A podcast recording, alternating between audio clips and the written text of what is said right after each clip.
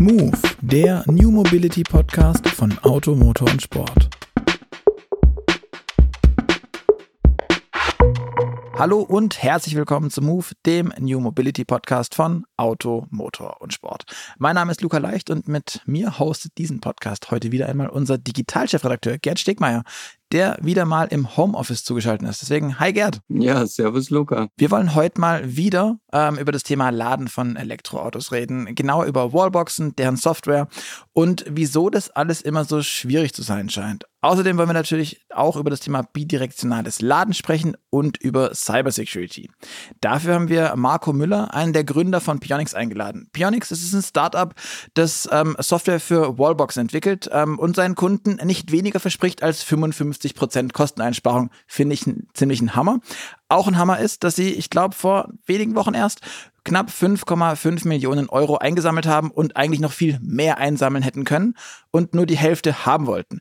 Darüber sprechen wir aber erst später, ähm, denn was auch noch zu sagen ist, wir hatten ja schon mal Peter Mertens bei uns im Podcast, den Ex-Audi-Entwicklungschef ähm, und auch Ex-Entwicklungschef von Volvo, der auch, ich glaube, bei Pionix mit an Bord ist und da unterstützend zur Seite steht. Deswegen, hallo Marco, schön, dass du dir Zeit genommen hast und dass wir heute so früh, ich glaube, wir haben noch nie so früh einen Podcast aufgenommen, mit dir sprechen können über all die Dinge. Hallo Luca, hallo Gerd. Ja, schön, dass ich da sein darf. Ja, Marco, zuallererst mal kurz zu deiner Person, dass du vielleicht ein bisschen dich vorstellst, wer du bist, was du bis jetzt gemacht hast und ähm, was du jetzt tust. Genau. Wer bin ich? Wo komme ich her? Äh, ich hatte mal äh, direkt nach der Realschule eine Ausbildung gemacht bei damals Blaupunkt. Also Bosch kennt vielleicht manche Autoradiomanufaktur. Ähm, da gelernt, wie man Autoradios repariert, danach angefangen zu studieren, Physik und Informatik, äh, Physik dann irgendwann promoviert, währenddessen das erste Startup gegründet, das waren dann äh, kleine Drohnen, also Fixed Wing, also so kleine Modellflugzeuge, die einen Fotoapparat drin hatten und zur Landvermessung eingesetzt werden konnten. Wir waren dann zwischenzeitlich auch, ich glaube, so zwei, drei Jahre lang die genaueste Drohne weltweit. Also es geht dann quasi darum, ich sag mal, Tagebaute oder ganze Stadtviertel im Zentimetermaßstab exakt aufzunehmen für Vermessungszwecke, für große Infrastrukturmaßnahmen haben das eine Weile gemacht, 2009 bis 2016, haben die Firma verkauft und äh, eine Weile bei Intel geblieben beim Käufer. Und ja, ab 2020 haben wir dann was Neues gesucht und sind äh, über so ein paar Consulting-Projekte in der E-Mobilität gelandet und haben daraus Pionex gegründet.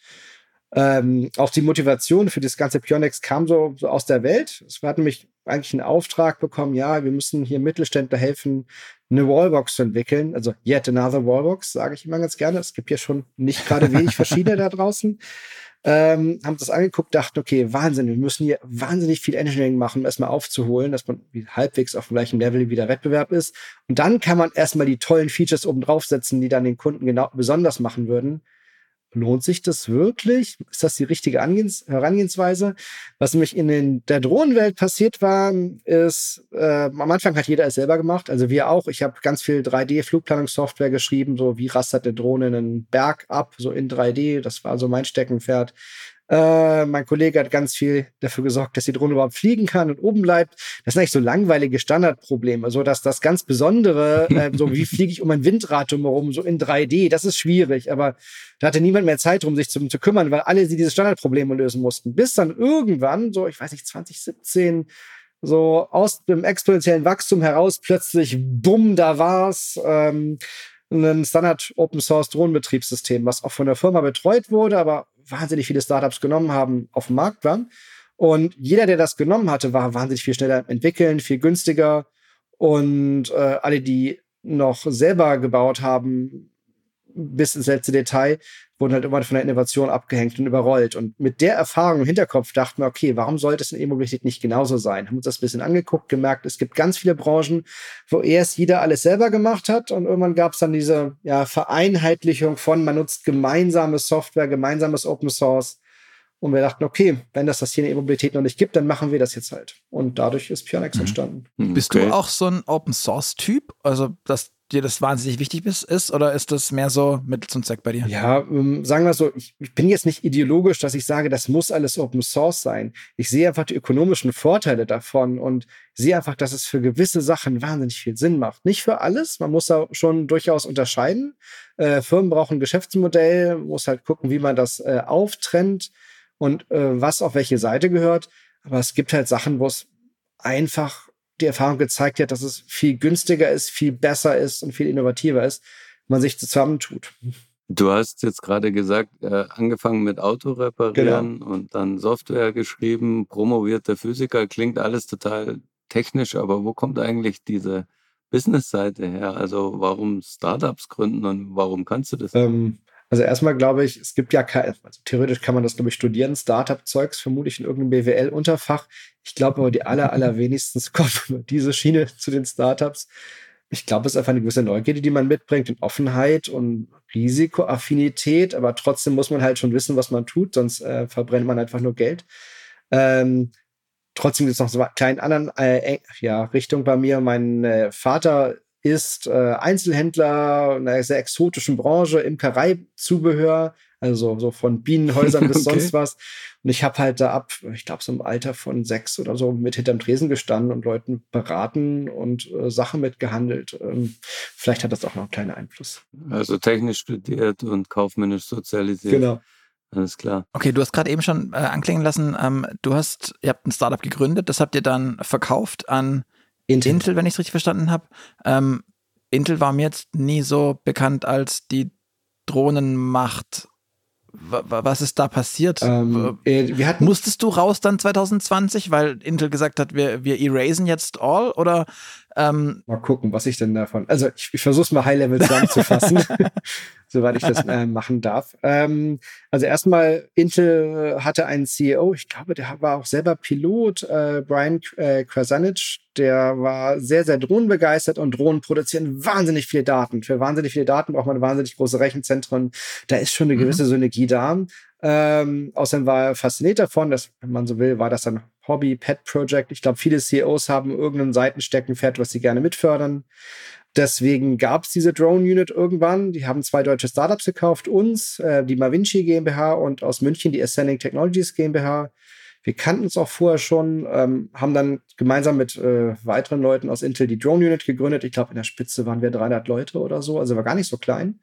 Hui. Ähm, genau haben das dann typisches Corporate Lifecycle drei Jahre lang versucht, haben nicht so richtig Fuß gefasst mit dem Ganzen, haben es dann irgendwann wieder nach und nach aufgehört. Ich formuliere es mal so. Und diese Open Source Disruption ist da nicht ganz unschuldig dran. Ähm, Fun Fact, es haben auch Leute versucht, mit sehr, sehr viel Geld so etwas wie ein gemeinsames Open Closed Source Drohnenbetriebssystem zu gründen. Äh, also, ne, also die, einfach die Idee, Software zu vereinheitlichen als Open oder als Closed Source, wurde beides in der Drohnenindustrie probiert. Die Closed Source Variante hieß äh, Airware und ich meine, die haben 200 Millionen Dollar verbrannt in zwei Jahren oder so. Ist dann in Flammen aufgegangen, wie man so schön das sagt. Ist also, amtlich. Ja, genau. Also das einfach nur sagen, ich habe hier eine Software, die sollen jetzt alle nutzen, ist nicht unbedingt Erfolgsversprechen. Man muss es schon sinnvoll angehen. Okay. ähm, wie kamst du jetzt aber zu dem E-Auto-Thema? Du hast gesagt, du hast, ihr habt dann Entwicklungsauftrag bekommen im Prinzip und ich meine, dann daraus aber zu sagen, hey, guck mal, die wollen uns zwar dafür bezahlen, aber wir machen das jetzt selber alleine und größer und besser und mehr. Ja. Das sind ja schon so zwei, drei, vier Schritte, die man da weitergeht. Hm. Hast du irgendeinen Bezug zum E-Auto oder zu der Thematik? ähm, ich will gerade noch nicht mein erstes E-Auto bekommen. 2019 müsste das gewesen sein. Ähm, also ich hatte da schon E-Auto, Kona, ähm, mhm. relativ früh, also zumindest in meinem Umfeld einer der ersten. Ähm, ja, ich bin selber auch, wenn man so will, in meiner Freizeit Aktivist bei den Scientists for Future und bei den Parents for Future, also wenn man so will, die Erwachsenen- oder Wissenschaftsvariante von den Fridays for Futures. Und Thema Klimawandel und nachhaltig Wirtschaften liegt mir schon am Herzen. Das war aber, wenn man so will, Zufall, dass ich sich ja mit dem Business Case getroffen hat. Das ist nett, aber das war nicht unbedingt der Hauptauslöser, dass ich jetzt zwangsläufig noch so etwas gesucht habe. Wir haben einfach nur gesehen, so, okay, hier möchte jemand etwas von uns, nämlich äh, eine Wallbox entwickeln. Ja, das können wir, sowas haben wir schon gemacht. Wir wissen, wie das geht. Wir können uns da rein nerden. Man will, so eine Drohne ist vielerlei Hinsicht viel komplexer als eine Wallbox. Ähm, das Einzige, was sie nicht hat, ist ganz so hohe Leistung und, und Spannung und Ströme, aber so ein kleiner Drohne hat auch mehrere kW Elektromotor vorne dran und Akkus. Also da muss man auch quasi das komplette System designen mit Antennen, Modems, Funk, CPUs. Also das ist, ist schon aufwendig. Ähm, mhm. Also wir haben halt das gesehen, gedacht, okay, das können wir, aber wir haben halt auch gesehen, wie es schiefgehen kann und wie die Entwicklung halt vermutlich die nächsten zehn Jahre verlaufen wird. und dachten, okay, dann spulen wir doch vorwärts und machen wir doch diese Disruption, die so oder so kommen wird. Und das, hm. ja, sahen, sahen wir als sehr lohnenswert an und als was Neues und Spannendes auszuprobieren. Verstehe, okay. Ähm, wann habt ihr dann genau gegründet und wo steht ihr da jetzt im Moment? Wir haben informell angefangen mit dem Thema Mitte 2020, formell gegründet Februar 21. Also sind jetzt gute zwei Jahre dabei. Okay. Mhm. Und wie viele seid ihr jetzt? Wir sind jetzt ungefähr 20 Leute. Stellen gerade auch wieder gut ein, jetzt gerade nach der Finanzierungsrunde. Ich glaube, wir sind 19 Fulltime Equivalents oder sowas. Mhm. Ändert sich auch dauernd deswegen. Okay, und ähm, und habt ihr jetzt auch auch schon irgendwas, was ihr anbietet? Wir ähm, haben ähm, unsere, also genau, was machen wir eigentlich? Schauen wir mal kurz einen, einen Schritt ja, zurück. Genau. Ähm, so eine Wallbox oder auch ein Supercharger hat wahnsinnig viel Software drin. Und das sind meistens Kommunikationsprotokolle. Wie kann eine Wallbox mit der Cloud kommunizieren? Stichwort OCPP. Wie kann so eine Wallbox mit dem Fahrzeug kommunizieren? Stichwort DIN äh, 70121 oder die ISO 15118. Das sind so die typischen Kommunikationsprotokolle hier äh, in CCS-Land oder äh, in Amerika auch. Ähm, wenn man nach Asien geht, wäre es dann irgendwie Chademo oder wie ist das neue Chaoji? Ich bin den Namen noch nicht ganz drauf. Ja, äh, ja irgendwie so. Genau, ne, so, zusammenkriegen. ähm, genau, und äh, es geht aber noch weiter, so eine Wallbox noch mit der Solaranlage reden, nämlich wie bei E-Bus oder Modbus. Äh, dann soll die vielleicht auch noch mit irgendeiner Handy-App reden, soll vielleicht mit dem Stromnetz sich synchronisieren, wann gerade Strom billig oder teuer ist. Also es ist so eine Art Kommunikationshub, der in alle möglichen Richtungen reden muss. Nur leider sind die Gegenstellen ganz verschieden. Und das größte Problem ist nicht nur so ein Kommunikationsprotokoll zu implementieren und diese Protokolle sind so die, das, die meiste Arbeit in der Wallbox in diese ganzen verschiedenen Sprachen. Da in die ganzen Richtungen zu programmieren und dann auch untereinander zu vernetzen, weil wenn das Auto irgendwas sagt, muss ich vielleicht der Solaranlage sagen oder ich muss dann der Cloud irgendwie Bescheid sagen. Also dieses untereinander verzahnen ist das zweite Problem. Und das dritte ist, diese Autos sind alle leicht verschieden, die sprechen alle unterschiedliche Dialekte. Nur weil ich sage, ich habe ein ISO 15F8 Fahrzeug, ist es so wie, ja, alle Deutsche, Deutschen sprechen Deutsch. Das heißt auch noch lange nicht, dass Ostfriese und Niederbayer sich verstehen, obwohl die beide Deutsch reden.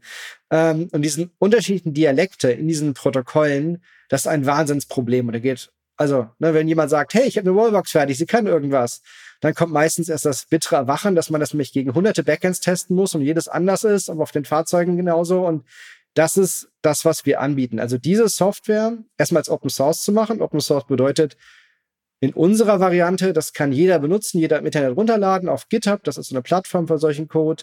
Äh, man kann das auch kommerziell benutzen. Man muss nichts zurückspenden. Also es gibt da verschiedene Varianten von Open Source. Eine ist, wenn du das benutzt, musst du aber allen ander, aller Änderungen, alles, was du oben drauf baust, hinter auch Open Source machen. Das heißt, man hat hinter als äh, kommerzieller Anwender kein Produkt mehr, weil man alles veröffentlichen muss. Das mögen große Firmen typischerweise nicht so. Da einzelne Ausnahmen, kleine Startups, aber so im Großen passiert das einfach nicht.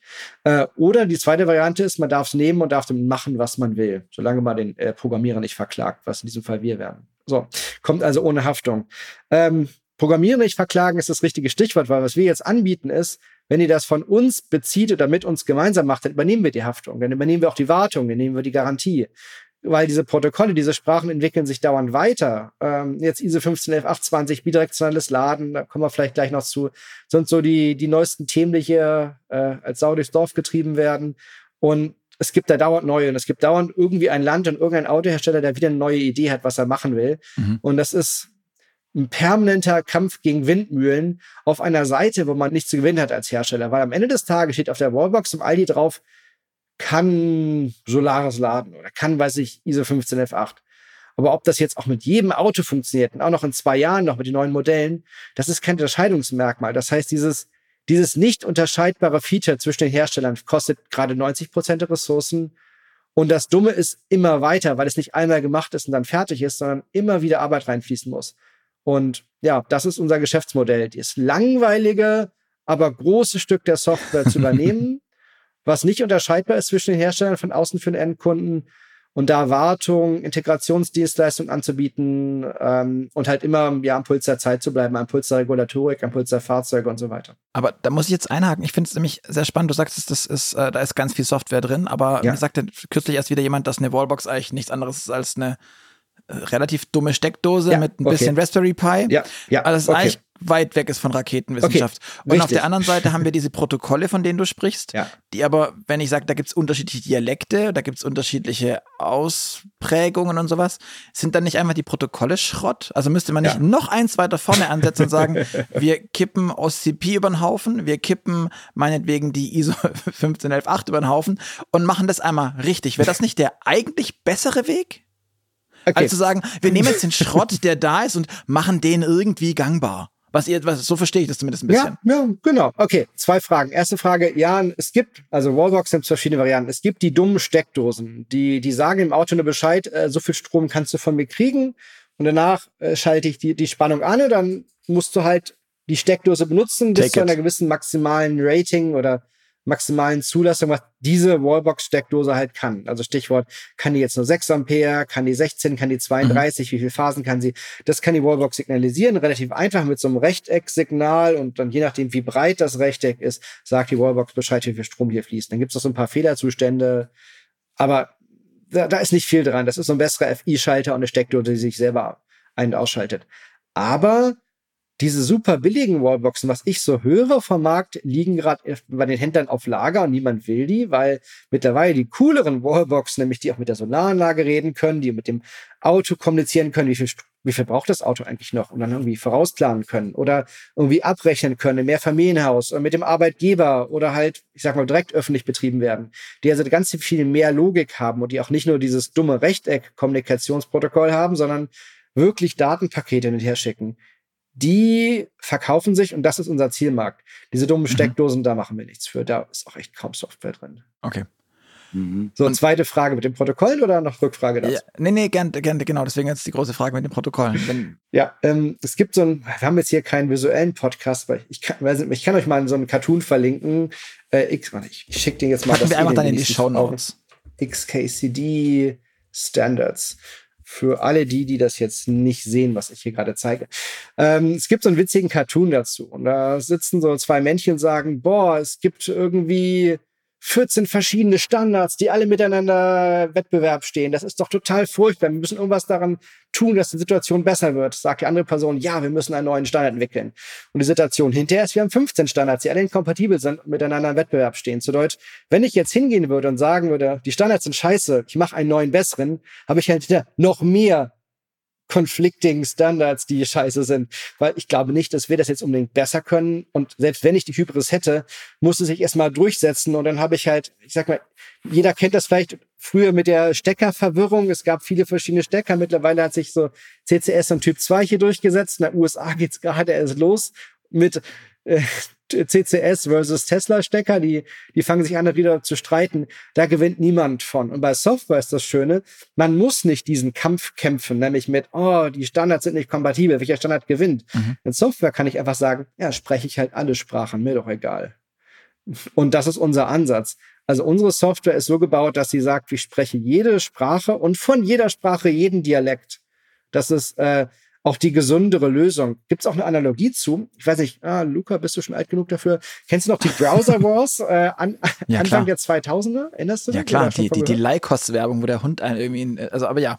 Ja, äh, da gab's so, so, so Websites und, und äh, die, für jede Website brauchte man einen anderen Webbrowser. Bei manchen äh, stand halt bei, funktioniert am besten mit Internet Explorer 5.0, beim nächsten brauchte ich dann ja. Firefox. Und, dann die haben eigentlich alle das gleiche Protokoll gesprochen. Überall war HTML drin in der Webseite. Und es gab dann so Bestrebungen, also auf meiner eigenen Homepage, privaten Homepage ist das auch noch drauf, stand und drunter so, ist Compliance getestet mit dem HTML-Standard und müsste deswegen überall funktionieren.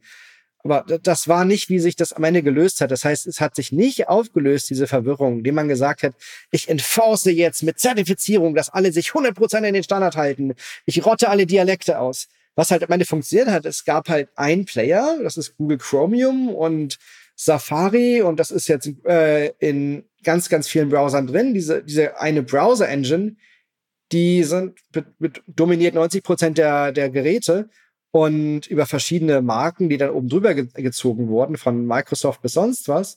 Und ähm, wenn ich eine neue Webseite programmiere, teste ich dagegen und dann weiß ich, das funktioniert mit allen. Das heißt, was man geschaffen hat, ist eine Art Monopol. Ähm, aber Open Source, also auf eine freundliche Art und Weise. Da muss jetzt auch keine Kartellbehörde einstreiten. Aber ich muss jetzt nicht mehr jeder gegen jedes testen, sondern jeder muss gegen eins testen. Und wenn das funktioniert, funktioniert es dann halt überall. Und das ist auch unser Ansatz. Wenn wir momentan müssen wir wirklich jedes Auto da draußen testen. Wir machen da wahnsinnig viel Arbeit, aber das Ziel an so einer Open Source Konsolidierung ist, am Ende des Tages habe ich hunderte oder tausend verschiedene Produkte, die aber alle unter der Haube den, den gleichen Softwarekern haben.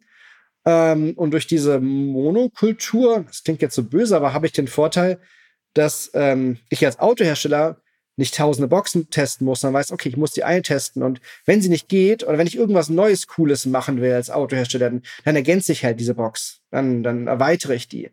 Ähm, und dadurch rüttelt sich so ein Ökosystem viel schneller, viel, viel besser. Das ist bei, bei Bluetooth genauso. Es gibt irgendwie, ich sag mal so zwei Hauptimplementierungen, die man testen muss. Das ist die Linux und das ist die von Microsoft und die ist überall drin. Und wenn ich, keine Ahnung, ein neues Headset programmiere, da baue, mhm. muss ich das gegen die beiden testen und ich bin fertig. Weil ich weiß, jedes Android-Device nutzt die da und jedes Phone mhm. und jeder Laptop und selbst Apple. Also die, die Idee ist, dass man so technologische ja, Nordsterne hat, die alle irgendwie nutzen und sich alle darauf geeinigt haben, dass das jetzt die Wahrheit ist und das ist jetzt Norden. Ähm, das hilft wahnsinnig bei ja, Technologieklarheit. Okay. Stichwort. Ich, ich finde das sehr, sehr spannend, weil du sagst, das, das klingt dann alles so einfach und so trivial. Ähm, ja. Es gibt große Player am Markt. Ich würde sagen, ähm, Opel zählt zu einem dieser größeren Player in der Autowelt. Ähm, ABL würde ich sagen, beispielsweise zählt zu einem der größeren Player in der äh, Wallbox-Welt. Und ja. jetzt war es doch kürzlich so, dass, ähm, ich weiß nicht mehr wer genau, ich glaube, ABL hat ein neues nee, Opel hat, glaube ich, ein neues Software-Update für den Corsa rausgeworfen und äh, boom, konnte der Corsa ja. nicht mehr laden. Ja. Bei ABL-Boxen und zwar nur dort. Ähm, ja. jetzt ist es so, dass wir wahnsinnig viele Wallboxen haben, grundsätzlich, die ja dann auch alle mit anderen ICs und so weiter. Also das ist schon die Hardware ist sehr, sehr, sehr variantenreich. Und ja. beim Auto genauso. Und dann kommen die Dialekte, die du sagst.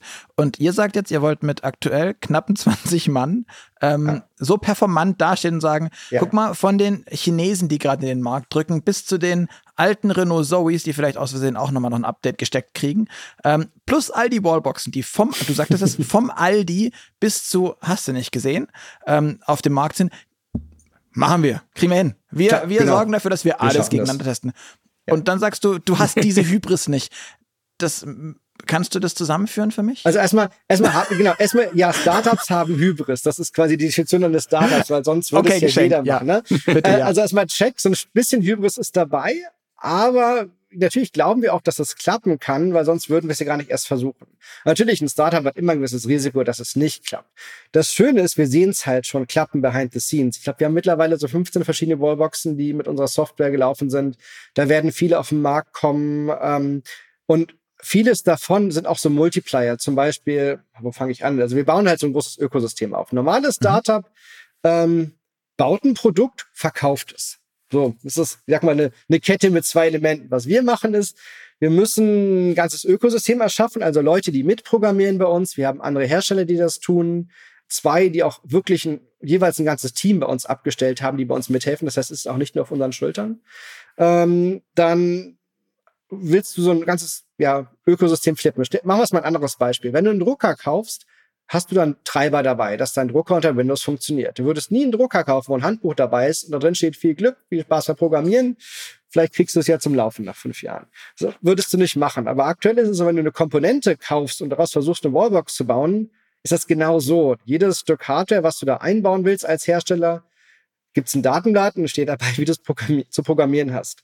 Ähm, was wir jetzt machen, ist, wir gehen zu den ganzen Herstellern und sagen, guck mal, wenn ihr das jetzt einen Treiber für uns programmiert, dann ist es viel einfacher für euch zu verkaufen. Für eure Kunden ist es viel einfacher zu kaufen.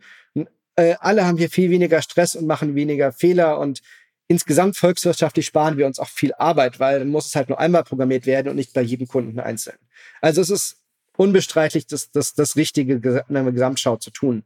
Das hat aber natürlich auch irgendwelche Effekte, weil wenn jetzt jeder einen Treiber für uns hat, dann sind wir natürlich hinter so die Go-To-People. Ähm, wir sind jetzt mit ein paar namhaften Herstellern ähm, am Arbeiten. Äh, Texas Instruments kennen vielleicht manche aus der Automotive-Welt, die machen ganz viele Chips, die ja, nicht so im, im Laptop die CPU sind wie Intel, sondern die eher so behind the scenes im Radio, im Navi, im ABS, also in, in solchen versteckten Geräten sitzen, in den ganzen Steuergeräten. Äh, und was solche Hersteller machen, wir reden noch mit einigen weiteren, die ich noch nicht nennen darf, Ist heute Schade. auch die nächsten Gespräche dazu. Ähm, die machen alle Referenzdesigns. Sie machen zum Beispiel so eine Wallbox, wo sie sagen, guck mal, hier ist eine Wallbox mit unseren Chips drin. Ähm, hier sind die Schaltpläne, hier ist die Software. Mach mal ein Produkt draus. Und dann gehen halt andere Hersteller hin und sagen, interessant, ich nehme das jetzt mal, modifiziere das ein bisschen, packe Häuser drumherum, dann habe ich eine Wallbox. Und diese ganzen Referenzdesigns, die funktionieren halt besser, wenn Software dabei ist, weil dann ist es für, ich sag mal, die, die Hersteller hinterher viel einfacher, das nachzumachen. Und da kommen wir jetzt in ganz viele Referenzdesigns als die Standardsoftware rein. Ähm, das ist halt mhm. ein wahnsinniger Hebel für uns. Und da sind jetzt einige dabei. Da gibt es auch so eine zweite Kategorie von Herstellern neben den Komponentenanbietern. Ähm, gibt es äh, Leute, die bauen Controller-Boards für Ladestationen. Also das sind so Platinen, so als Gehirn der Ladestation. Und auch da sind jetzt äh, der erste offiziell und ein paar weitere auch wieder äh, behind the scenes gerade am Flippen und sagen, ja, wir machen das nicht alles selber, sondern wir machen das mit Phoenix zusammen oder mit dem Open Source Ökosystem Everest zusammen. Mhm. Die müssen ja nicht mal mit uns als Firma kollaborieren dafür. Ähm, und dadurch bekommt das Moment. Dann gibt es jetzt noch so eine Partnerschaft, ich glaube, die wolltest du vielleicht auch noch mal erwähnen. Äh, Cyber Security, es gibt die ja. Trusted Computing Group, das ist so die, ähm, ah, die fragst, wie technisch werde ich jetzt? Ähm, wenn ich ein Gerät habe und da Software drauf ist, möchte man als Hersteller natürlich sicherstellen, dass das die Software hat, die ich da haben möchte. Man möchte nicht, dass jemand irgendwie, keine Ahnung, an seinem ABS-System rumfuhrwerkt und eigene Firmware macht, weil dann bin ich ja hinterher schuld, wenn es nicht bremst. Heißt, man kann so Software-Updates signieren als Hersteller, digital unterschreiben, dafür sorgen, dass die Geräte nur Updates installieren, die unterschrieben sind. Und dann gibt es so Spezifikationen dafür, wie man das macht. Es gibt spezielle Chips dafür, die das absichern. Und dieses Konsortium, was genau hinter diesen Verfahren steckt, hinter diesem Absichern von Software-Updates, das äh, hat gesagt, ja, auch Laden muss sicherer werden. Mit wem machen wir das? Natürlich mit dem besten, größten Player am Markt und das sind wir. Also wir sind sehr stolz darauf, jetzt offiziell sagen zu können, dass die Trusted Computing Group, was auch ein großes Industriekonsortium ist mit ganz vielen namhaften Namen von Daimler, NXP, Infineon, ähm, ich muss mir die Liste nachgucken, also ganz viele große Namen drauf, jetzt offiziell mit uns zusammenarbeitet an sicheren Laden. Und genau solche Effekte sorgen halt dafür, dass wir glauben, dass on the long way dieses Open Source Ökosystem Erfolg haben wird. Haben wir als Firma Erfolg, mhm. da nebenbei mit Geld zu verdienen? Let's see, das ist noch die zweite Wette, die wir eingehen müssen. Wir glauben schon, okay. aber das hat, kann unabhängig voneinander äh, Erfolg oder Misserfolg mhm. haben. Da kommen wir nochmal zurück zu der Frage mit dem Businessmodell. Also ähm, woher weißt du das alles? Aber vor allem, wie wäre der Kern äh, dessen? Also was ist euer Produkt? Was verkauft ihr? Momentan klingt es alles so, ihr seid ein großer Kindergärtner und schaut, sich alle gut verstehen und räumt den Quatsch weg, den sie rumgeschmissen ja. haben. Ähm, und das wollt ihr jetzt vermarkten? Also wer bezahlt euch dafür was und ja. ähm, wie heißt das Produkt? Also genau. Ähm, also erstmal, die Firma heißt Pionix, das Open Source Betriebssystem heißt Everest und die kommerzielle Variante davon, äh, die wir dann vermarkten, nennen wir ähm, Basecamp, also wie das Basis, Basislager zum Everest-Aufstieg. Mhm. Ich liebe ähm, Software-Analogien, es ist so schön jedes Mal. Ja, ist, wir hatten im letzten Startup haben wir alles nach Sternen benannt. Hier ist dann sowas wie äh, Sirius und äh, Lyra und so. Also dieses Mal sind es äh, Bergmetaphern. Was ist der Unterschied zwischen der Open Source Variante und der kommerziellen? Ja, das eine kommt, wenn man so will, mit so einem Service Level Agreement, so nennt man das technisch. Also wir übernehmen die Haftung, die Verantwortung für gewisse Dinge. Wir lassen uns von Herstellern auch dafür bezahlen, allerdings dann halt nur einmalig, dass wir das einbauen, integrieren und es dann halt auch fortwährend bezahlen, dass wir das ähm, am Leben halten. Weil Open Source ist, wenn du sagst Kindergarten, das ist bei Open Source nicht ganz anders oder nicht ganz falsch. Da hast du halt, dass dauernd Neuerungen kommen und Open Source, man nennt das immer so Cutting Edge und manchmal auch Bleeding Edge.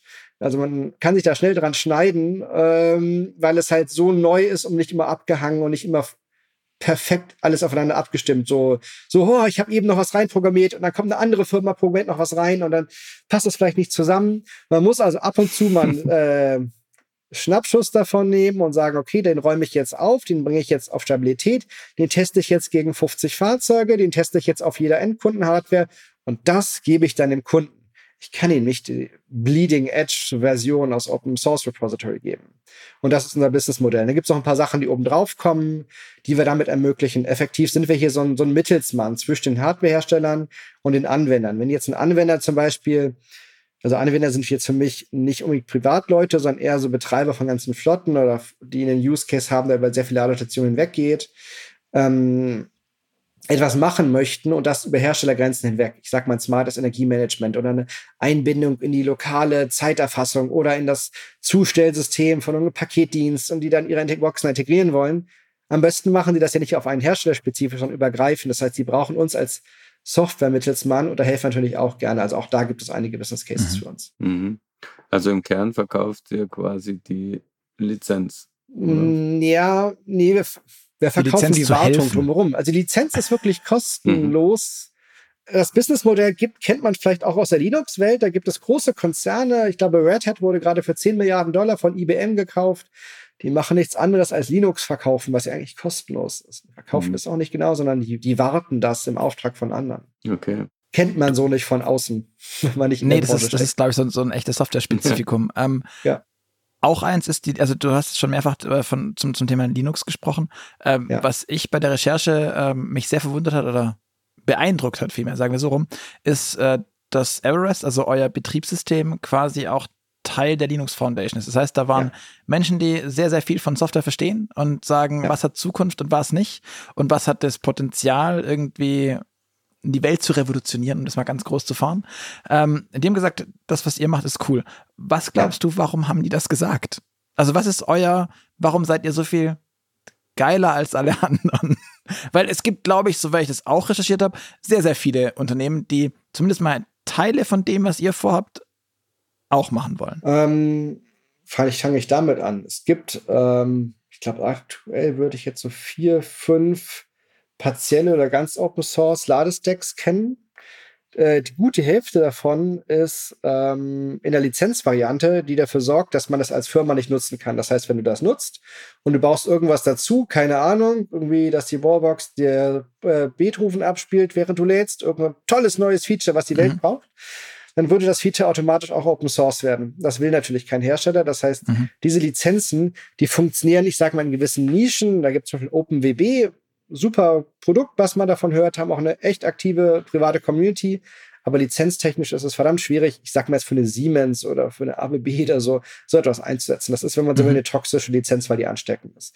Und damit ist eigentlich die Hälfte des Wettbewerbs schon weg. Mhm. Und bei dem Rest, oder mehr als die Hälfte, beim Rest gibt es Leute, die bieten, wenn man so will, so Fragmente an. Die haben dann, was weiß ich, ein OCPP, äh, Stack mal als Open Source oder die haben vielleicht mal einen Teil des ISO 15F8 Stacks als Open Source. Ähm, das löst aber das Problem nicht. Was uns wirklich einzigartig macht und äh, dass wir ja, also auch aus der Linux Foundation Welt Sicht und auch natürlich aus unserer eigenen wohl anscheinend korrekt verstanden haben, also aus meiner Sicht auf jeden Fall, wie, wie man so ein Ökosystem aufbauen muss, dass es wirklich mit Industrie funktioniert, mit sehr, sehr vielen industriellen Playern, dass wir da die richtigen Lizenzen für gewählt haben und dass wir auch groß genug denken, dass wir nicht sagen, ah, wir machen jetzt dieses Detailproblem oder jedes Detailproblem, sondern wir bauen so einen Rahmen auf, wo man alle möglichen Sprachen einbauen und erweitern kann, wo man wie in einem Lego-System auch Sachen gegeneinander austauschen kann, die trotzdem in einzelnen Lego-Bausteinen aber verbunden bleiben. Ich habe mehrfach von Kunden und von äh, ja, äh, Partnern in der Industrie gehört, dass deren Hauptproblem ist, die nennen das Interprotocol Communication. Das klingt so technisch. Was sie damit sagen wollen ist, deren Problem ist nicht ISO 15F8, deren Problem ist nicht OCPP, deren Problem ist die Verbindung der beiden. So, wenn du da halt, ich sag mal, du kannst auch diese Sachen gegen Geld kaufen, so eine OCPP-Bibliothek, eine ISO-Bibliothek, aber dann ist es am Ende des Tages ein bisschen so, als ob du sagst, ich baue mir ein Haus, dafür nehme ich ein Stück Fischertechnik, ein Stück Lego, ein Stück Duplo und dann klebe ich das mit Heißkleber zusammen. Und dann wird alles ganz toll. Und so Bis ist halt die Sonne drauf scheint. Bis die Sonne drauf scheint und alles wegschmilzt. Das ist ein schönes Bild, ja. finde ich. Sehr, sehr schönes Bild. Genau. Und was wir jetzt sagen, das ist alles aus einem Guss, aber trotzdem modular. Das sind halt okay. Teile, die ineinander passen. Aber trotzdem auch erweiterbar sind. Also man darf sich durchaus ein eigenes Teil fräsen oder dran bauen. Das ist dafür mhm. gedacht, dass weil wir wissen halt, unsere Hersteller, die müssen sich ja voneinander entscheiden, die stehen im Wettbewerb. Mhm. Und das stellen wir ihnen auch nicht in Abrede. Äh, wir, wir, müssen ihnen das halt ermöglichen. Wenn wir das nicht tun, dann bleiben wir halt eine Nische. Da wollen wir nicht sein. Mhm. Und das hat die Linux Foundation halt überzeugt, unser Konzept. Die hat das Team überzeugt. Äh, wir hatten die ersten Sachen äh, zeigbar. Und mittlerweile, vielleicht muss man zur Linux Foundation auch sagen, die haben so verschiedene Bereiche. Insgesamt ist die Linux Foundation so die größte Non-Profit-Organisation weltweit für Software hat, meine ich, so 150 Millionen jährliches Budget. Eine Sekunde. Irgendwie so, es ist wahnsinnig viel auf jeden Fall. Genau, wahnsinnig viel Budget. Ähm, 200 Leute, ich weiß nicht, ein paar hundert Mitarbeiter, ähm, haben 800 Projekte, die sie betreuen. Äh, ich glaube 2000 Corporate Members, also deren meistes Geld kommt von Firmen wie uns, die da Mitglied sind und jährlich eine Mitgliedschaftsgebühr bezahlen. Dann machen wir noch so ein bisschen Konferenzen, wo sie Eintritt nehmen. Aber über so etwas verdienen die ihr Geld ähm, und geben das halt aus für Vernetzung und Qualitätssicherung von Projekten. So, und die haben halt dann so verschiedene Bereiche und dann gibt es einen Bereich, in dem befinden wir uns, der heißt äh, Linux Foundation Energy. Da geht es um die Energiewende, wenn man so will. Ähm, das Stromnetz und Energiesystem der Zukunft. Erstmal wird fast alles elektrisch. Ich glaube, das haben viele schon gehört. Ähm, zweitens äh, muss es sehr, sehr viel mehr geregelt werden als früher, weil ich nicht einfach sagen kann, ich mache ein Kraftwerk, äh, an und regle das gegen den Verbrauch, sondern ich muss vielleicht auch den Verbrauch drosseln, weil ich muss da vielleicht einen Akku noch einschalten äh, irgendwo. Also es wird sehr viel komplexer und das bedarf halt mehr Software. Und genau diese Software für das Energienetz der Zukunft macht die Linux Foundation Energy. Und E-Mobilität ist ein wahnsinns großer, wichtiger Teil für dieses Energienetz der Zukunft. Deswegen haben die aktiv nach Projekten gescoutet, die da diese Lücke füllen können in ihrem Portfolio. Und wir haben da am besten reingepasst. Okay, cool. Das äh, lässt uns auch schon ein bisschen in die, in die Welt des Ladens hüpfen, was ich als nächstes äh, Kapitel mir quasi über, überschrieben habe. Ähm, du hast gerade gesagt, das Auto ist ein, ist ein großer Teil davon. Ähm, ich würde noch mal einen Schritt vorgehen. Du hast auch schon viel von OCCP gesprochen, von der ISO 15118 hatten wir schon gesprochen. Vielleicht kannst du noch mal kurz erklären für alle, ähm, was die OCCP tatsächlich ist und warum das so schwierig ist damit. Weil ja. es gibt ja unterschiedliche Varianten, die beispielsweise die 1.6, es gibt die 201, die gerade alle feiern, aber die sich irgendwie nicht so richtig verbreitet. Ist zumindest mein Eindruck. Kannst ja. du vielleicht da noch kurz erklären, wo liegt denn da der Painpoint eigentlich? Also am Anfang fand ich es witzig, dass du einmal OCPP gesagt hast, einmal OCCP, weil oh, es gibt viel zu viele Akronyme und wir hatten das auch am Anfang ja. immer falsch auf irgendwelchen Slides und ich habe es auch ziemlich oft schon falsch in der Industrie gesehen.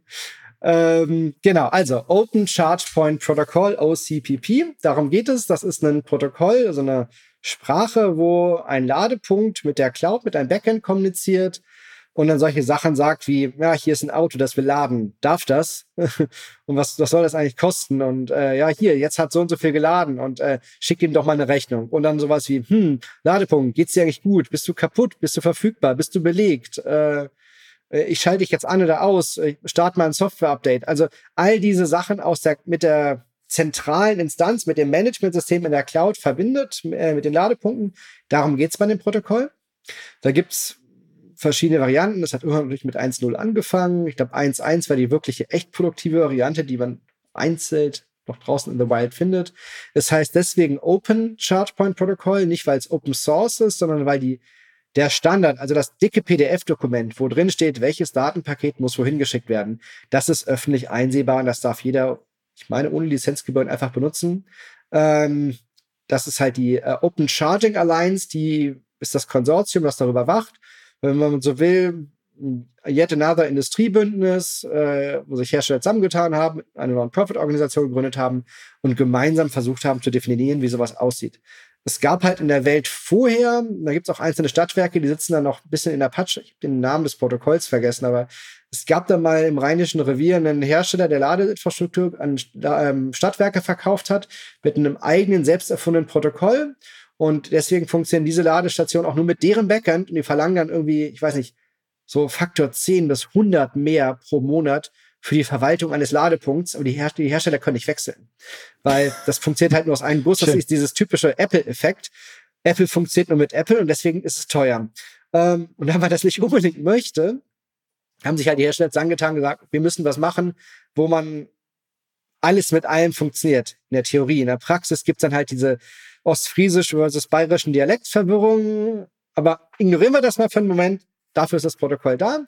Es gab die Variante 1.6, die hat sich wahnsinnig verbreitet. Das ist, das spricht gerade eigentlich mehr oder weniger jeder Ladepunkt da draußen. Das spricht mehr oder weniger jedes Backend da draußen. Und seit, lass mich lügen, 2017 oder so ist, glaube ich, die 201 fertig, irgendwie sowas. Also so mehrere Jahre. The theoretisch fertig, genau, ja, so. Genau. Natürlich, solche Sachen werden immer erweitert. Dann gibt's da Klarstellung in diesen PDF-Dokumenten. Ich weiß gar nicht, was die 201, wie viele Seiten die hat, aber es müssten mehrere hundert sein. Gibt es da Klarstellungen? Gibt es da irgendwie Erweiterungen? Sowas wie, möchten jetzt mal noch irgendwie Plug-in-Charge oder irgendwas Lustiges noch oben drauf machen oder ähm, das heißt, das, das lebt. Warum hat sich die 201 nicht durchgesetzt? Äh, so, warum hat das so lange gedauert? Ich glaube, so langsam geht's los, aber die Leute hatten halt 1.6 fertig und dachten dann halt, ah, oh, eigentlich ist es perfekt, das funktioniert doch, Never Touch Running System. Ah, dieses eine Feature hätte ich jetzt noch gerne. Weißt du was? Wir machen eine Erweiterung von 1.6 und portieren diese Idee, die eigentlich in 2.01 drin ist, zurück auf 1.6 und machen dann irgendwie so ein White Paper, wie funktioniert Plug and Charge mit 1.6 oder wie funktioniert, keine Ahnung, bidirektionales Laden abrechnen mit 1.6. Es gibt also ganz viele Erweiterungen. Was dann passiert ist, die Leute hatten keine Lust auf das all new, alles ist besser, großes Neues, 201. Dann man Stück für Stück die Sachen nach 1.6 rübergerettet. Und dann gab es auch schon die ersten, die geungt haben, naja, vielleicht wird 201 aussterben. Ich gehörte dazu. Ich glaube, mittlerweile würde ich sagen, na, vermutlich kommt es doch. Also mir ist es am Ende als Firma tatsächlich egal. Äh, äh, wir implementieren beides. Ähm, aber ja, genau, das ist, glaube ich, so dieses Problem. Leute hatten keine Lust, sondern riesen, riesen Rewrite zu machen, mehrere hundert Seiten neuen Standards zu implementieren, wenn doch eigentlich alles geht. Mhm. Hashtag. Und dann, ja, das kleine bisschen, das können wir jetzt auch noch dazu packen. Und dann, das ist halt genau das Problem dieser Standards, die sind halt nicht statisch. Da kommt immer wieder was dazu. Okay. Aber das heißt, es hat eigentlich gar keine richtige Auswirkung, wenn da so gezögert wird auf die Portierung, weil das alte Protokoll trotzdem alles kann, weil man es halt händisch ja, es dran, gibt schon Sachen, mit, mit Heißkleber, wie du es vorhin so schön beschrieben hast, mit Heißkleber dran gepappt hat. Naja, vom Prinzip gibt es dann halt so Protokollerweiterungen. Das ist dann ein Security White Paper oder es gibt mhm. optionale Profile. Also diese Protokolle, auch wenn die denkt, die 1.6 ist alt und die ist jetzt so, wie sie ist, die lebt schon noch weiter. Ähm, was große Neuerung in 2.0.1 ist äh, das Device Model, ähm, so wie ich das sehe. Das heißt, man kann wirklich die Innereien der Ladestation besser beschreiben und sagen kann, welche Komponenten gibt es da drin und wie geht's jetzt, keine Ahnung, dem Relais und ist dem vielleicht zu warm geworden also dass man so mehr so eine Art Röntgenblick auf die Ladeinfrastruktur hat. Das ist, das macht es halt auch so schwierig, weil deswegen muss man halt das nicht einfach nur übersetzen, man muss halt wirklich anders denken und die Software anders aufstrecken. Das war, glaube ich, mhm. der, der große Bremser. Mhm. Vielleicht kannst du jetzt an der Stelle ähm, einfach OCPP und Everest in Relation mhm. setzen, mhm. damit äh, der geneigte Zuhörer ja. vielleicht noch ein Also genau, was, Everest ist, wie gesagt, das, die Software, die in der Ladestation läuft. OCPP ist hm, die Sprache, die diese Ladestation über das Kabel mit der Cloud spricht. Also dieser Draht, der mhm. da ins Internet geht oder das 5G-Modem, das dann ins Internet funkt, das, was da übertragen wird, diese Sprache, die die Wallbox sprechen muss, das ist OCPP. Und wir sind die Software, die diese Sprache spricht. Also Unterschied mhm. zwischen, mhm. keine Ahnung, ich bin Marco, aber ich spreche Deutsch. Also Everest wäre dann der Marco und Deutsch wäre dann das OCPP. Okay. Okay. Ähm, ein anderes Thema ist das bidirektionale Laden. Das hast du auch schon äh, vorhin kurz angesprochen. Ähm, kannst du mit einfachen Worten sagen, warum es bisher das noch nicht gibt? Ich glaube, es, es kommen eine ganze Menge Sachen zusammen. Also ich glaube, einmal industriepolitisch, wie, was ich hier beobachte, ist, dass das der große heilige Gral ist, wo man sehr viel Geld mit verdienen kann. Das möchte aber auch jeder selber verdienen. Ich sage, guck jetzt nochmal Richtung Autohersteller. Das heißt, die geben sich ein bisschen Mühe, ähm, dass es nicht abfließt, dieser, diese Wertschöpfung. Und mhm. deswegen werden manchmal Sachen etwas komplizierter oder mehr beschützt, als sie hätten sein müssen, rein von technischen Ebene. Das sieht man übrigens bei ganz vielen von diesen Protokollen, dass man denkt so, oh mein Gott, ist das kompliziert und warum ist das so? Und das ist doch an ähm, vielen Stellen manchmal keine gute Idee, dann gibt es manchmal so industriepolitische Gründe, warum das so ist, wie es ist. Da muss man halt einmal durch als Industrie. Ähm, also einerseits gibt es natürlich viele Interessenleitungen, dann oh, gibt es ganz viele weitere Aspekte. Wenn ich jetzt bidirektionales Laden über DC mache, also ich sag mal direkt die Batteriepole vom Auto anzapfe und dann ich sag mal zu Hause einen Solarinverter hinstelle und dann sage, okay, hier hast du die Batterien, in die Spannung raus und speise das ins Heimnetz ein, hatte ich eine ganze Menge Regulatorik, die noch nicht so richtig fertig war. Und das hätte aber gehen können und das tatsächlich geht auch schon. Und da war es auch von der elektrischen Sicherheit, auch vom Stromnetz, so wie ich das gesehen habe, machbar. Weil ich meine, Solarinverter, die einen Heimakku ins Heimnetz einspeichern, gab es schon ewig. Ne? Das ist irgendwie gelöste Technik und ich hätte jetzt den Draht zum Auto verlängern müssen. Also trivial gesprochen. Aber solche Solarinverter sind teuer und die kosten halt ein Vielfaches von der Wallbox, weil ich dann wirklich Leistungselektronik machen muss, die aus der Gleichspannung des Autoakkus Wechselspannung machen muss. Also das kostet richtig Geld und Man konnte als Heimperson jetzt auch nicht so viel Geld damit verdienen, indem man das Stromnetz einspeist. Also das, das ging alles noch nicht so wirklich. Man konnte halt irgendwie seinen Privatverbrauch damit stützen. Ähm, also da war irgendwie so ein bisschen Kostenhindernis. Zweite Variante ist, ich baue eine AC-Wallbox, also ich lasse das Auto direkt die Wechselspannung erzeugen. Ähm, und die Wallbox schaltet quasi nur noch die Drähte vom Auto mit dem Stromnetz zusammen.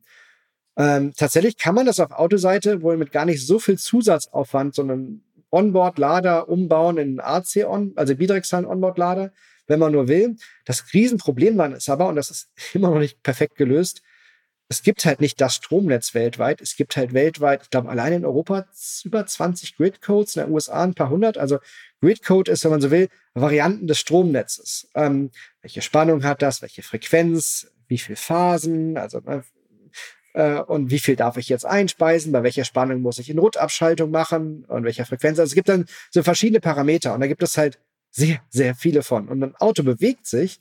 Das heißt, ein Auto muss eigentlich in jeder Situation wissen, aber was gilt denn hier? In Deutschland gibt es eine Variante, das wäre vielleicht noch einfacher, wenn ich jetzt über die Grenze nach Italien fahre, habe ich vielleicht schon wieder ein Problem. Ähm, Europa ist, wie gesagt, auch noch ein halbwegs gutes Land. USA ist da ganz, ganz krass und äh, vielfältig. Mhm. Das ist halt auch wirklich ein ernsthaftes technisches Unzertifizierungsproblem. Wie löse ich das jetzt genau? Das wird, und jetzt gibt's halt Industrie auch den großen Battle und ich mag, mag mir doch gar nicht anmaßen, wer da gewinnen wird. Vermute ich einfach beide. Ob ich jetzt bidirektionales Laden über AC oder DC mache, es gibt für beides gute Argumente. Es wird beides irgendwie kommen. Es ist beides bei Herstellern in der Pipeline. Ähm, ich glaube, vermutlich kurzfristig mehr DC, aber es wird auch AC geben. Ja.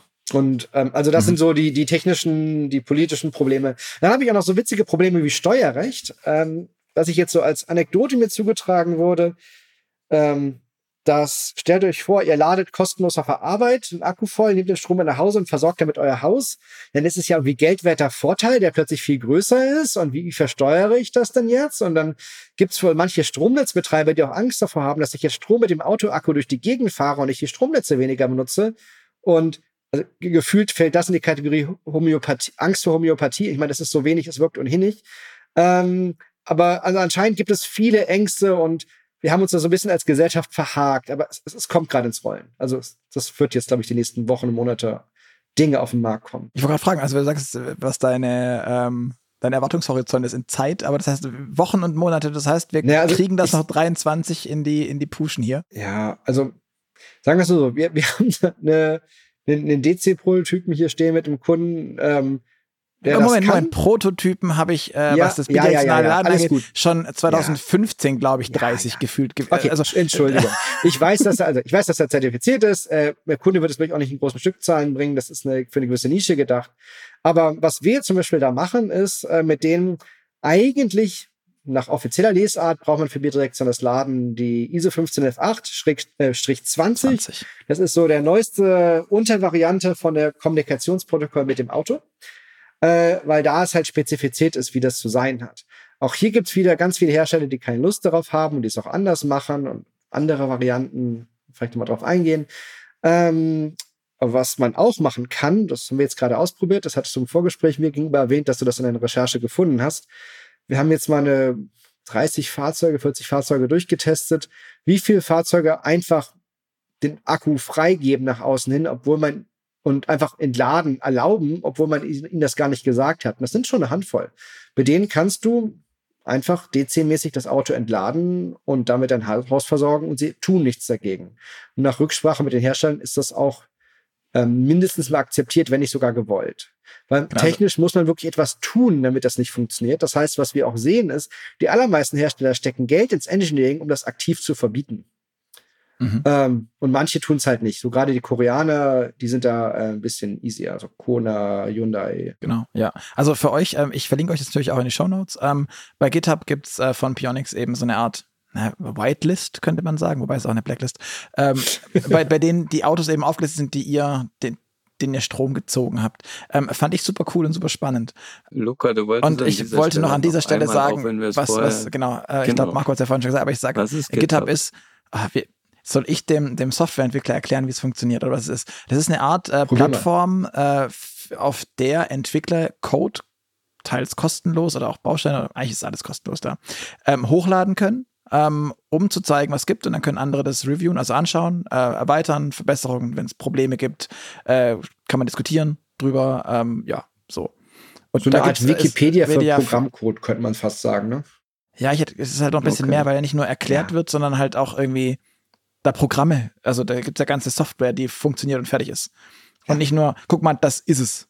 Also ja, ist eine coole Plattform. Ich glaube, von Microsoft gekauft vor zwei, drei Jahren, auch für, auch Open Source, soweit ich weiß, ist GitHub und für riesig viel Geld gekauft worden. Auf jeden Fall ist es einer der wichtigen Player im Open Source Ökosystem. Die verdienen halt Geld, nicht indem sie äh, Software verkaufen, sondern eine Dienstleistung. Und das ist so, so der große Trend hier. Du hast vorhin gesagt, die, die AC-Variante äh, geht auch, indem man einfach nur den, den Lader umdreht. Ich glaube, Lutz Stiegler von Volvo hat uns damals gesagt, man braucht, muss einfach nur ähm, die Diode gegen den MOSFET tauschen. Also ja, das fand ich sehr, sehr spannend. Nicht, nicht einfach also, umdreht, aber also, es macht bei den Bombenkosten hinterher nicht viel aus. Wo die mhm. Hersteller alle Angst vor haben und was halt vermutlich ist halt ein großer Einmalkostenblock. Du musst dieses Auto dann, wie halt auch jeden Solarwechselrichter, gegen ja, literally 100 verschiedene Stromnetze zertifizieren. Das heißt, die Zertifizierungskosten, die sind richtig hoch. Und das ist dann, also das ist das eigentliche Problem. Und aktuell muss man auch sogar jede Kombination von Wallbox und Auto gemeinsam zertifizieren. Das heißt, du kannst das nur als Pärchen machen, was natürlich nicht funktioniert im Markt. Aber da, da wird gerade dran gearbeitet, wie man also, das irgendwie hinkriegt, dass man das entkoppelt. Also das heißt, ich muss dann den ID4, ID-Bus, wen auch immer, mit dieser ABL-Wallbox für das für Stromnetz in ja, genau. Deutschland und das muss dann merchen, weil ich, also so grundsätzlich ja. muss ich sagen, es gibt dann kann ich halt als VW nur hergehen und sagen, mein Auto darf das nur, wenn du an der ABL-Wallbox, dann habe ich halt nur die eine, dann verkaufe ich die. Mhm. Im konkreten VW-Fall, ähm, haben wir auch schon mal drüber gesprochen hier im, im Podcast, gehe ich halt zur Elli. Ähm, von der Idee zumindest, wenn sie das produzieren würde, wofür sie gegründet wurde. Ähm, also zu den VWs, was ist das, Energiemanagement Tochterfirma, die Wallboxen verkauft, Laden, Strom. Ich glaube, die sind sogar eigener Kraftwerksbetreiber oder so ähnlich. Wie auch immer, ich gehe zu denen, zu der Ellie und sage, guck mal hier, ich habe einen ID4 gekauft oder einen ID-Bus, ähm, gib mir eine Wallbox und dann darf ich das halt nur in Deutschland, darf das nicht in der Schweiz. Okay, wie oft bin ich in der Schweiz, wenn ich in Deutschland das Auto kaufe? Kann ich sein, aber ich darf es halt da nicht, weil die ganzen Autos haben ja ohnehin das, irgendwie ein GPS ja, und Hast also du nicht gesehen, die wüssten ja, wo sie sind. Also es ist jetzt ja, ist keine trivial, Raketenwissenschaft. Wenn, normalerweise nutzt du das ja auch irgendwie nur so am Arbeitsplatz oder zu Hause. Das sind die typischen Use Cases. So, da könnt ihr sogar sagen, und dann die zu Hause zwei Adressen dein Zuhause zieht jetzt nicht so oft um, aber du kaufst dir vielleicht in ein paar Jahren ein neues Auto, du möchtest dir ja nicht jedes Mal eine neue Wallbox kaufen. Na, für VW könnte das ein wahnsinniges Kundenbindungsprogramm sein. Ja, ich habe ja gerade von Industriepolitik und von gewissen Partikularinteressen gesprochen. Jetzt siehst du, wo es herkommt. Warum nutzen die diese, hm. dieses Thema nicht und sagen, guck mal, du kaufst dir jetzt den ID4, der war zwar schlecht, oder der ID3 der erste, ähm, aber du musst dir wieder einkaufen, weil du hast die Wallbox für 10.000 Euro gekauft. also, das ist doch total einfach. Also, warum machen die das nicht? Niemand reißt sich ja die Wallbox nicht deswegen also, aus. Boah, was man so an Gerüchten hört, gibt es Hersteller, die an solchen Konzepten arbeiten und das auch versucht haben durchzusetzen, aber das dann erstmal industriepolitisch oft länger dauert bei Corporates als bei Startups, bis so etwas dann wirklich am Markt kommt.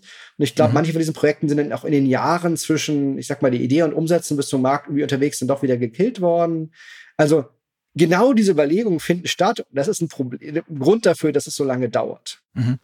Mhm. Seid ihr dann mit eurem System irgendwie ein Enabler, wenn man das so schön sagen darf, äh, für die bidirektionale Laden oder ist das für euch auch nur so ein, so ein Seiten-Use-Case, weil ihr euch an grundlegenderen Themen gerade abarbeitet? Nee, das noch? ist vom Prinzip ist ja unser Business-Case immer, wenn ein Hersteller irgendwie eine Wallbox hat, die er tausendfach verkauft, dann hat er keinen Grund, da irgendwie Arbeit reinzustecken und zu uns zu wechseln. Und äh, wenn der Hersteller dieses Gehäuse ändert oder die, was weiß ich, dann ist auch kein Grund, was in der Software zu ändern. Es gibt also immer dann, wenn so ein Hersteller sagt, boah, auch das noch. Jetzt muss ich irgendwie bidirektionales Laden mit fünf verschiedenen Standards supporten und Ford macht wieder irgendeinen eigenen Standard, weil sie keine Lust drauf hatten, was die ISO vereinbart hat. Und also, ne, wenn die sagen, das ist mir zu viel, ich habe jetzt keine Lust mehr, gibt es einen schnellen Weg, das zu lösen, dann kommen wir zur, zur, mhm. zur Sprache und sagen halt, guck mal, also unser Use Case ist immer dann da, wenn es Innovationen gibt, wenn es Änderungen gibt in der Regulierung, in den Standards, in den, den Eigenschaften der Fahrzeuge. Und wenn die Leute sagen, ich mache hier eine nächste Produktversion und ich habe keine Lust, das schon wieder alles alleine zu machen, das macht gar keinen Sinn. Und dann mhm. kommen die zu uns. Und gerade jetzt ist das Thema bidirektionales Laden. Das heißt, genau mit so etwas kommen gerade ganz, ganz viele Leute und rennen uns die Tür ein. Okay. Noch ein anderes Thema, das habe ich bei der Einleitung kurz angesprochen, das ist das Thema Sicherheit beim Laden. Ihr habt, glaube ich, jetzt auch erst kürzlich eine, eine Kooperation äh, bekannt gemacht, die ihr ähm, ja, geschlossen habt oder vereinbart habt. Genau, das war diese Trusted Computing Group, von der ich vorhin gesprochen habe. Ja. Genau. Ähm, wie wichtig ist es denn in deinen Augen überhaupt? Du machst Software für Wallboxen, das heißt, das ist irgendwie cybersecurity-mäßig ein Thema. Wie groß ist in deinen Augen überhaupt die Wahrscheinlichkeit, dass man Wallboxen softwareseitig gegen Angriffe sicher machen muss und gegen was? Spannendes Themenfeld. Also erstmal sehe ich, dass das all unseren Kunden wahnsinnig wichtig ist, ähm, dass man da etwas tut. Äh, Cybersecurity ist gerade auf der Management-Ebene so eine der wichtigsten Checkboxen, über die diskutiert wird. Äh, so, könnt ihr das? Ja, nein. Äh, manchmal ist es dann schwierig rauszukriegen, was will der Kunde im Detail und manchmal weiß er das auch gar nicht. Ähm, ist auf jeden Fall eine wichtige Checkbox. Also viele wissen es auch, also ich will jetzt nicht ähm, da, da einen Kamm ziehen. ähm, Gibt es halt verschiedene Aspekte, so etwas wie, dass ich sicherstellen kann als Hersteller, dass die Firmware auf meinem Gerät läuft, die ich da drauf haben wollte und ne, so auch Gewährleistungsthematiken. Ähm, das ist so, so eine Sache, dass da das drauf installiert wird, was ich will. Ähm, aber wenn man jetzt ein bisschen größer denkt, ähm, so, so mein, mein Worst-Case-Beispiel ist immer, wir wollen ja demnächst alle irgendwie preisgesteuert laden und irgendwie dann laden, wenn der Strom gerade billig und zu viel da ist. Ähm, stell dir ein Szenario vor, irgendjemand schafft es, dieses Preissignal an die Charger zu manipulieren und plötzlich sagen, ey, guck mal, es kostet jetzt 0 Cent. Dann fangen plötzlich an, eine Million Autos zu laden. Dann haben wir hier vielleicht plötzlich ein kleines Lastproblem im Stromnetz. Ähm, wenn jetzt plötzlich, keine Ahnung, äh, eine Million Autos mit 11 kW, 11 Gigawatt plötzlich angeschaltet werden, das ist schon ein kleiner Schlag ins Genick. ähm, für Stromnetz, vermutlich kriegen die das auch abgefangen, aber also du hast da viel Potenzial für Schabernack, äh, muss man vorsichtig auszudrücken. Und es geht auch natürlich auch wahnsinnig große Werte um Geld, die, also Energie kannst du ja in, in Geld irgendwie umrechnen, was kostet eine Kilowattstunde. Ähm, also es werden auch viele Summen bewegt, äh, wie so ein eigenes Banking-System. Es gibt da sehr viele Interessen. Entweder weil man Sachen kaputt machen will, entweder weil es ein Hobby ist oder weil man quasi gerade sich im Krieg befindet mit einem anderen Region oder Land, ähm, oder weil man irgendwie Finanzströme abzwacken will. Es gibt da also durchaus einen Grund, warum man das beschützen will. Äh, Im Großen jetzt. So, zum Beispiel Preissignal ist so ein, so ein offensichtliches Beispiel. Ähm, aber auch im Kleinen, ganz ehrlich, ein großes Problem, was wir gerade haben als, als Software-Schmiede, die auch da auf Qualität Wert legt und ähm, auch Sachen gut machen will, ist, dass viele von diesen Standards äh, unsicher bei Design sind. Da kann man gar nicht viel machen.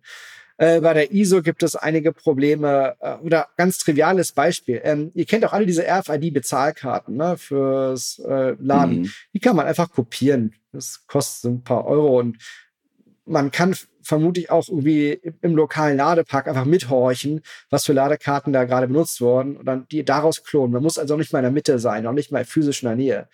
Ähm, also es, diese, diese Datenübertragung da über quasi über Powerline funktioniert in so einem Ladepark ähm, zwischen Auto und Ladestation und die auch nicht an der Ladestation endet, die streut halt in die ganze Nachbarschaft. Also man kann da viel, viele Sachen machen, aber die Standards sind halt so, wie sie sind. Und genau deswegen muss man die schon weiterentwickeln. Ich habe ja vorhin gesagt, wir wollen nicht den neuen Standard machen. Was wir machen wollen, ist da mitwirken. Und wir möchten halt auch, man so will, der Sandkasten sein, neue Sachen auszuprobieren. Ähm, es gibt so einen schönen Spruch, also ganz, vielleicht andersrum angefangen. Diese Open Source Bewegung ist groß und die gewinnt gerade in der Automobilindustrie, der Automotive-Industrie richtig an Fahrt. Früher, wo ich das bei Bosch meine Lehre gemacht habe vor 20 Jahren, war Open Source so. Niemand wusste davon. Also das Teufelszeug. Und wenn, wenn überhaupt, war es Teufelszeug. Äh, Microsoft war auch früher richtig, richtig böse gegen Open Source. Da gibt es berühmte Videos auf YouTube von Steve Ballmer, ja. kann man sich mal nach googeln. Großartig. Ähm, aber mittlerweile verdient Microsoft wahnsinnig viel Geld mit Open Source und ist auch einer der Hauptvorreiter. Also auch die haben sich gewandelt. Die Automobilindustrie, die wandelt sich jetzt gerade. Das ist, da kann man jetzt bald zugucken. Auf der Fahrzeugseite gibt es gerade die Software Defined Vehicle Working Group, auch so ein langer Name. Was die machen, ist so verschiedene Softwarekomponenten fürs Fahrzeug zu Open Source und gemeinsam zu entwickeln. Und da ist das Who is Who der deutschen Industrie drin, also Bosch, Daimler, VW, also you name it, Conti. Ähm, und deren Slogan ist zum Beispiel Code First, Standard Second. Also die, Standard Second quasi in klein geschrieben, aber die überlegen es früher, hat man sich so ein paar Experten jahrelang zusammen hingesetzt und so einen Standard geschrieben, so, keine Ahnung, OCPP 201 oder ISO 15820, haben dann hunderte Seiten Papier produziert und irgendwann hinterher mussten ein paar Ingenieure das implementieren, dachten, okay, aber die Seite 15, die widerspricht sich mit der Seite 98, ah, das waren vermutlich verschiedene Autoren, das sieht man noch am Schreibstil, die haben vielleicht sich nicht im Detail abgesprochen. Und dann, dann merkt man halt, was für Probleme es in der Praxis gibt. Was es halt in anderen Industrien gab, so Stichwort wieder Browser und HTML, das ist jetzt andersrum. Da wird erst eine Erweiterung programmiert zu dem Standard-Software-Stück, was alle nutzen. Dann wird das ausprobiert, dann gibt es erstmal eine Beta-Phase, eine öffentliche, eine Alpha-Phase, alle nutzen das. Und irgendwann schreibt man dann mal das PDF auf und veröffentlicht das als neuen Standard. Aber da ist quasi der Code zuerst da und der Standard wird später verabschiedet. Man flippt also diese Reihenfolge. Ich sage, also Standard ist immer noch wichtig, dass man sich einigt, dass man das sauber dokumentiert. Aber man sollte es vorher ausprobiert haben. Und am besten ist quasi diese Ausprobierungsphase direkt ein Teil des, des Rollouts. Und dann das, was dann funktioniert hat nach dem Ausprobieren, das sollte man einfach alle benutzen und nicht dann quasi nochmal neu programmieren, weil dann gibt es ja nur neue Fehler. Gibt auch dieses schöne Stichwort in der IT, der, die Bug-Kompatibilität. Jede Software hat Bugs, wo solange alle die gleichen haben, sind alle happy. Weil dann ist es wieder kompatibel. ähm, das heißt, alleine dadurch, dass es verschiedene Softwaren gibt, ist es per Definition immer irgendwie hakelig. Und wenn man lange genug wartet, geht das vielleicht weg.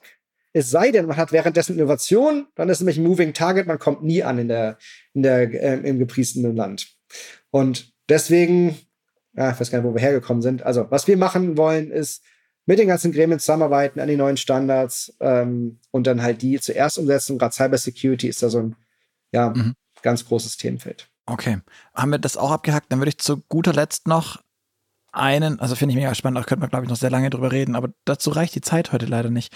Ähm, wir hatten, oder du hast auch schon vorhin gesagt, mit dem Thema Tesla und der Tesla-Stecker, der neue. Ähm, und du hast gerade viel von Standardisierung gesprochen und von, von Vereinheitlichung und, und, und derlei Dinge. Ähm, wie siehst du das denn aus, aus deiner persönlichen Sicht? Ihr baut gerade ein Betriebssystem für verschiedene Wallboxen und mhm. ähm, da gibt es ein Protokoll, das dann irgendwie so funktioniert, CCS, also das Schnellladen. Und jetzt sagt Tesla, ähm, vorweg schon vor mehreren Monaten, ähm, wir wollen das anders machen, ähm, weil wir das anders machen wollen. Ich glaube, es ist auch billiger, es ist anders gremienmäßig und, und sicherheitsmäßig noch eine andere Nummer. Mhm. Und jetzt sagt Ford und auch GM und ich glaube, wie heißt dieser andere kleine lustige Flugautohersteller, Aptera, glaube ich. Ähm, also total wichtig. Ja. Die sagen jetzt, hey, ähm, CCS schön und gut, aber wir machen jetzt mal äh, den Tesla-Stecker. Ähm, natürlich vor dem Hintergrund, dann können wir auch das coole Supercharger-Netz ausrollen oder, oder benutzen und haben es dann doch deutlich einfacher. Und Tesla muss keine weiteren Adapter bauen, ähm, die, glaube ich, auch, wie man zumindest hört und liest, nicht immer so brillant funktionieren. Wie siehst du das für die gesamte E-Mobilitätsentwicklung, auch was Wallboxen, ähm, Ladestationen etc. angeht, wenn sich jetzt das doch nicht auf einen Standard standardisiert, sondern so komische Paralleluniversen geht, die eben nicht kompatibel sind. Also erstmal glaube ich, diese ganze, also für Europa ist die Entwicklung ohnehin durch. Also Europa ist auf CCS und auch Tesla hat hier auf CCS gesetzt. Ich glaube nicht, dass das Fass hier nochmal aufgemacht wird. Vor allem haben wir ein dreiphasiges Stromnetz äh, und der Tesla-Stecker ist nur einphasig. Also der würde hier gar nicht funktionieren. Da könnte ich zu Hause halt nur mit, keine Ahnung, 3 kW laden oder so in Deutschland. Also das, das wird hier nicht kommen, dafür ist es nicht ausgelegt. Und das sagt Tesla auch immer, dass es denen in Nordamerika geht und die haben halt nur ein einphasiges Stromnetz, so im Großen und Ganzen. Dafür dürfen die mehr Schieflast, mehr Ampere. Also das, das passt da schon ganz gut zusammen. Äh, es gibt so ein paar elektrische Sicherheitsprobleme, die man haben kann, wenn man irgendwie DC und AC über die gleichen Pins jagt. Was ist, wenn das Auto was durcheinander bringt? Klemme ich plötzlich die Batterie aufs Stromnetz und habe ich plötzlich 800 Volt Offset irgendwie auf dem Toaster oder dem Fernseher nebenan. Überlebt er das? Also äh, mir kann da so Probleme geben. Ähm, ich gehe davon aus, dass sie das im Griff kriegen. Dass, äh, die elektrische Sicherheit ist auch nicht unsere Baustelle. Am Ende des Tages stehen wir auch ganz neutral daneben, weil wir wollen uns da nicht in so einen politischen Streit ver verzanken. Also unser Ziel ist es, die Software so modular zu bauen, dass sie mit jedem Standard geht. Ich sag mal von den asiatischen bis europäisch bis Nordamerika. Ähm, Deswegen ist uns das ein Stück weit egal. Wir begleiten das. Ähm, wir supporten da jeden Hersteller, was auch immer er bauen will.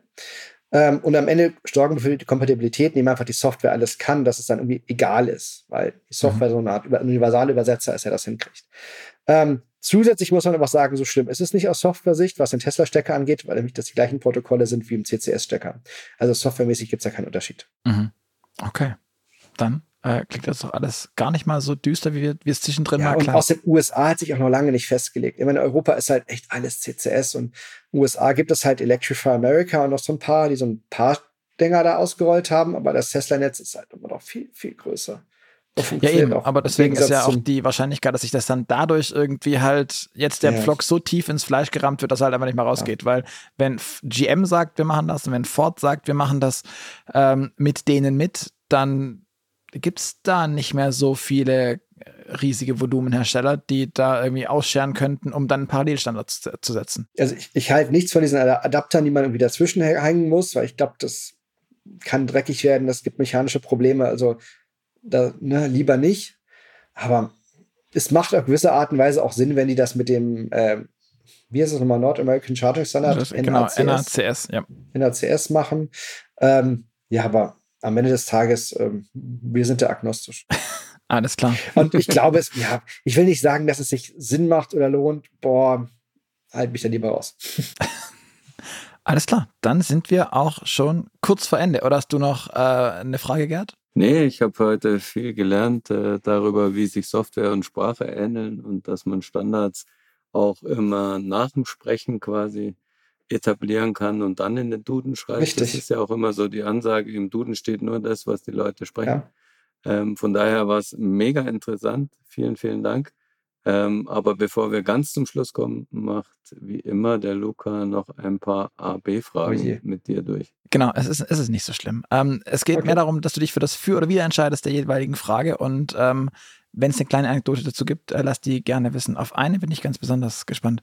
Aber zunächst, äh, bist du mehr der Typ Streaming-Dienst oder CD und Schallplatte? Streaming. Ferrari oder Tesla? Tesla. Apple oder Google? Google. Okay. Ähm, Loft in der Stadt oder altes Bauernhaus auf dem Land? boah, schwierig zu entscheiden. Bauernhaus, glaube ich. Okay. Äh, Auto, Auto oder Fahrrad? Mm, Fahrrad, ja, beides, auch wieder so in Mitte. Also ich, also ich fahre. Du bist sehr entscheidungsfreudig, ich, ich, sehe, ja. Ja, wenn ich, wenn ich irgendwie Freizeit habe, liebe ich es irgendwie mal, keine Ahnung, 50 oder 100 Kilometer Rad zu fahren. So ein Auto macht auch Spaß, aber Fahrradfahren macht noch mehr Spaß. Aber natürlich fahre ich viel mehr Auto als Rad. Okay. Okay. Ähm, sagen deine Mitmenschen von dir, dass du ein guter Fahrer bist? Deine Kinder zum Beispiel, die, die, wenn du die in die Schule fährst? Oh je. Die hören nicht, oh, die hören bestimmt irgendwann nach. Ja, also ehrlich zu sein, ich glaube, die, die beschweren sich immer. Also gerade meine Tochter macht gerade Fahrradprüfung und immer, Papa, da steht aber ein so und so Schild, da ist 30, du fährst 31 und so ähnlich. Ihr könnt euch den Rest denken. Es ist gerade etwas anstrengend. schön. Okay, schön. Ähm, Datenschutz und AGBs. Bist du mehr der Typ Aluhut oder Accept All? Privat Accept All, im Business lese äh, Read All. okay. Ich habe da mehr Verantwortung und es hat einen größeren Schaden, wenn was passiert. Ver verstehe, verstehe. Ähm, in Sachen Adrenalin, bist du mehr der Typ Motorradfahrer oder würdest du lieber äh, entspannt fliegen, fischen gehen? Äh, Rennrad den Berg runter, nicht Rennrad. Motorrad. So gesehen. Okay. Okay. Äh, Star Wars oder Star Trek? Trek. Kaffee oder Tee? Limonade. Ähm, Tee meinetwegen. okay. Äh, Steak oder Falafel? Steak. Guilty Nacht Steak, ja. Ja, okay. äh, Nachteule oder Lerche? Nachteule, definitiv. Okay. Und Vielleicht die Anekdote zu dem Steak. Ähm, du wolltest Anekdoten hören.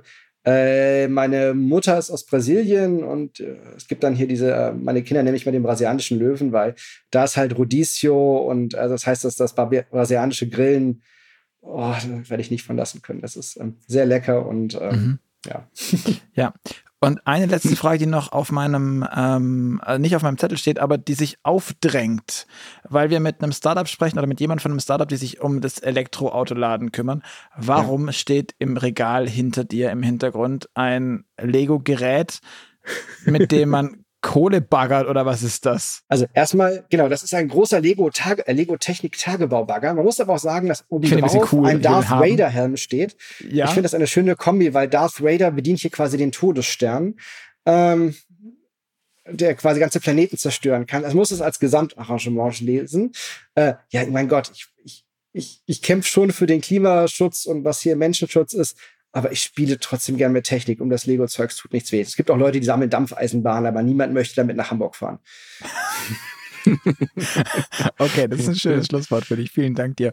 Marco, vielen Dank für all die Infos, äh, deine Einschätzungen und auch die ganzen Erklärungen an euch da draußen. Vielen Dank fürs Zuhören. Ihr hört uns wieder in zwei Wochen am Freitag und bis dahin freuen wir uns natürlich auf euer Feedback. Und deswegen schreibt uns gern ähm, eine Nachricht an podcast.move-magazin.de, ähm, hinterlasst einen Kommentar bei Spotify, bei iTunes, sagt uns, wie euch es gefallen hat, die Folge. Und ähm, auch wenn ihr eine Frage an den Marco habt, schickt mir die gern. Ich leite die weiter ähm, und ich bin mir sicher, Marco wird die auch beantworten. Und ansonsten vergesst natürlich nicht, den Podcast zu abonnieren, zu bewerten, etc. pp. Sagt Tschüss, danke und bis zum nächsten Mal. Vielen lieben Dank, Gerd und Luca. Hat Spaß gemacht. Gerne wieder. Ja, danke auch. Ciao, ciao.